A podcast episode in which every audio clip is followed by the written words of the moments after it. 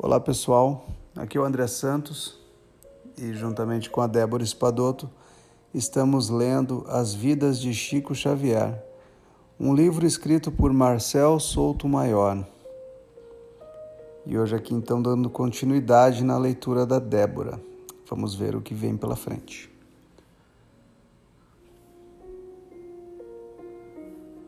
O médico Elias Barbosa teve aulas de psicologia com o Chico, com o mestre Chico.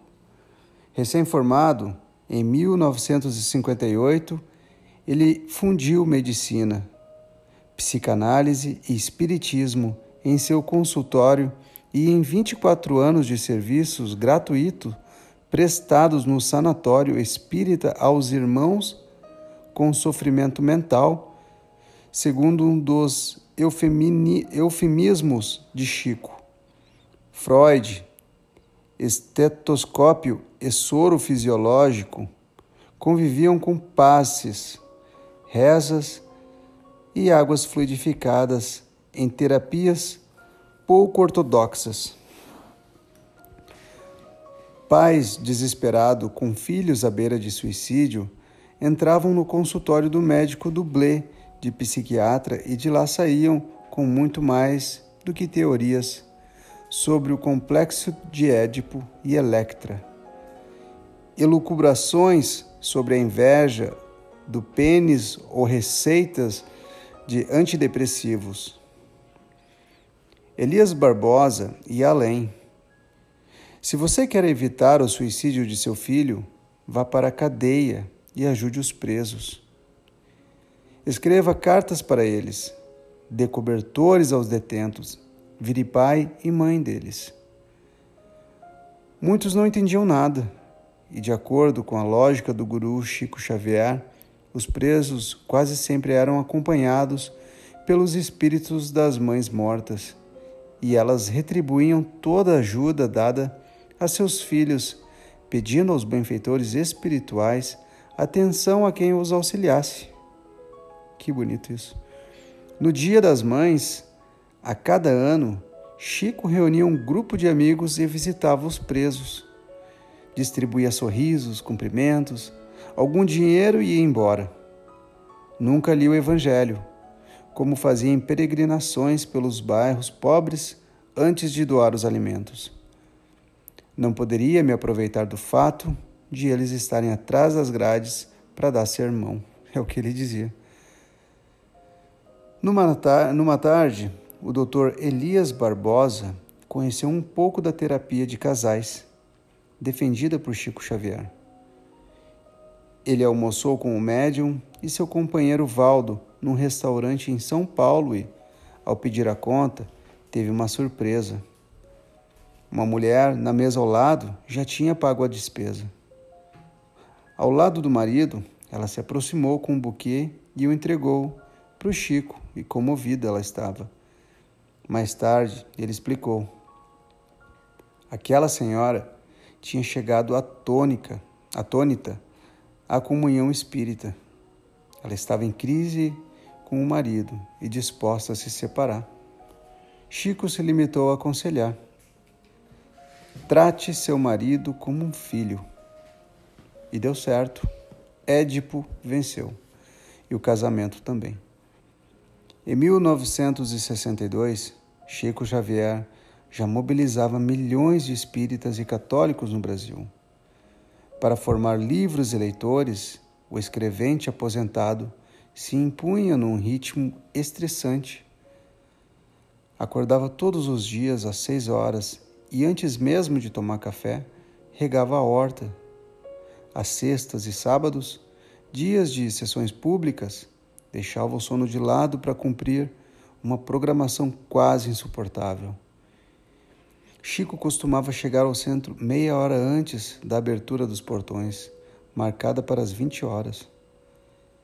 Quando a fila começava a andar, ele já estava sentado à cabeceira da mesa, folheando o Evangelho segundo o Espiritismo, ou o Livro dos Espíritos, à procura de um bom trecho para ser lido e comentado naquela noite. Após escolher os oradores entre os companheiros espíritas, ele se refugiava num pequeno quarto destinado ao receituário. Os comentaristas se dedicavam a discursos quase intermináveis sobre a importância da paciência, do perdão e da caridade. E Chico passava para o papel as dicas do Dr. Bezerra. Muitas vezes atendia 300 pessoas por noite. Por volta das 21 horas, as receitas começavam a sair de uma por uma abertura na porta do cômodo onde ele traba trabalhava. Em noites de casa cheia, Chico ficava até meia-noite confinado. Quando voltava para a mesa, os espectadores só faltavam aplaudir, não só por sua presença, mas pelo fim dos comentários evangélicos. O presidente do centro pedia silêncio, meditação e prece. Chico fechava os olhos, segurava o lápis e as frases se espalhavam pelo papel. Valdo, em geral, o acompanhavam no, no duelo do além, no dueto do além. Às vezes, quando um parava, o outro começava, e os dois produziam textos completamente assinados pelo mesmo autor. Eles, assina, eles produziam textos complementares, né, assinados pelo mesmo autor. Então, um complementava o outro. O espetáculo atingia o clímax quando Chico preenchia as páginas em branco com as esperadas mensagens particulares. Nessas longas noites mais produtivas, o ritual começava, começava a se prolongar até as três horas. Era a hora de a multidão se aglomerar em volta de Chico, risonho, de pé, com a paciência indestrutível. Ele atendia a centenas de pessoas, autografava livros, contava casos, ouvia histórias, ria e orientava. Era rara a noite em que não precisava recorrer, à velha frase: o telefone só toca de lá para cá. Mães levavam os filhos para ele tocar, outras se limitavam a chorar em silêncio, alguns desmaiavam. As cenas de idolatria se seguiam madrugada dentro. Um dos visitantes mais assíduos era um rapaz chamado Jorge, sempre descalço, enfiado em roupas remendadas e fedorentas. Ele vinha da favela e, ao ver Chico Xavier, abria um sorriso dolorido. Carregava no lábio inferior uma ferida crônica que se abria e sangrava a cada riso. Era sempre assim. Além de machucado, sua boca trazia dentes apodrecidos. O hálito beirava, ao, beirava o insuportável. Quase todos do centro, em todo canto, fugiam dele. Chico recebia com um abraço demorado e a pergunta de praxe: Jorge, como vai a vida? Ah, tio Chico, a vida é uma beleza. A conversa às vezes se estendia por cinco, dez, quinze minutos. A fila parava, gente suspirava. Os mais impacientes olhavam para os lados, se coçavam, bufavam, rezavam. Jorge falava da briga dos gatos, da goteira sobre a cama, do ninho no telhado. Só calava após muita falação. Quando todos já saboreavam o fim do suplício, Chico anunciava: Agora o nosso Jorge vai declamar alguns versos. Ele recitava algumas rimas e o Chico cobrava então o grande finale. Na nossa despedida, declame o poema de que mais gosto.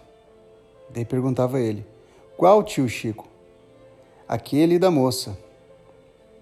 Jorge tomava fôlego, olhava para os lados para conferir a atenção do público e enchia a boca. Menina penteia o cabelo. joga as tranças para Cacunda. Queira Deus que não te leve de domingo para segunda. O riso era geral. A sensação de alívio estimulava o senso de humor. Jorge se aproximava de Chico, recebia dele alguns cruzeiros e os guardava na capanga. Em seguida, se jogava sobre o anfitrião. Dizia as últimas palavras de um palmo de seu nariz, a um palmo de seu nariz, beijava sua mão. Chico retribuía. Não só beijava a mão de Jorge, como sapecava um beijo em seu rosto. Para encerrar, o rapaz deixava nas bochechas de Chico as suas manchas de sangue de seu lábio. Os amigos ficavam impressionados.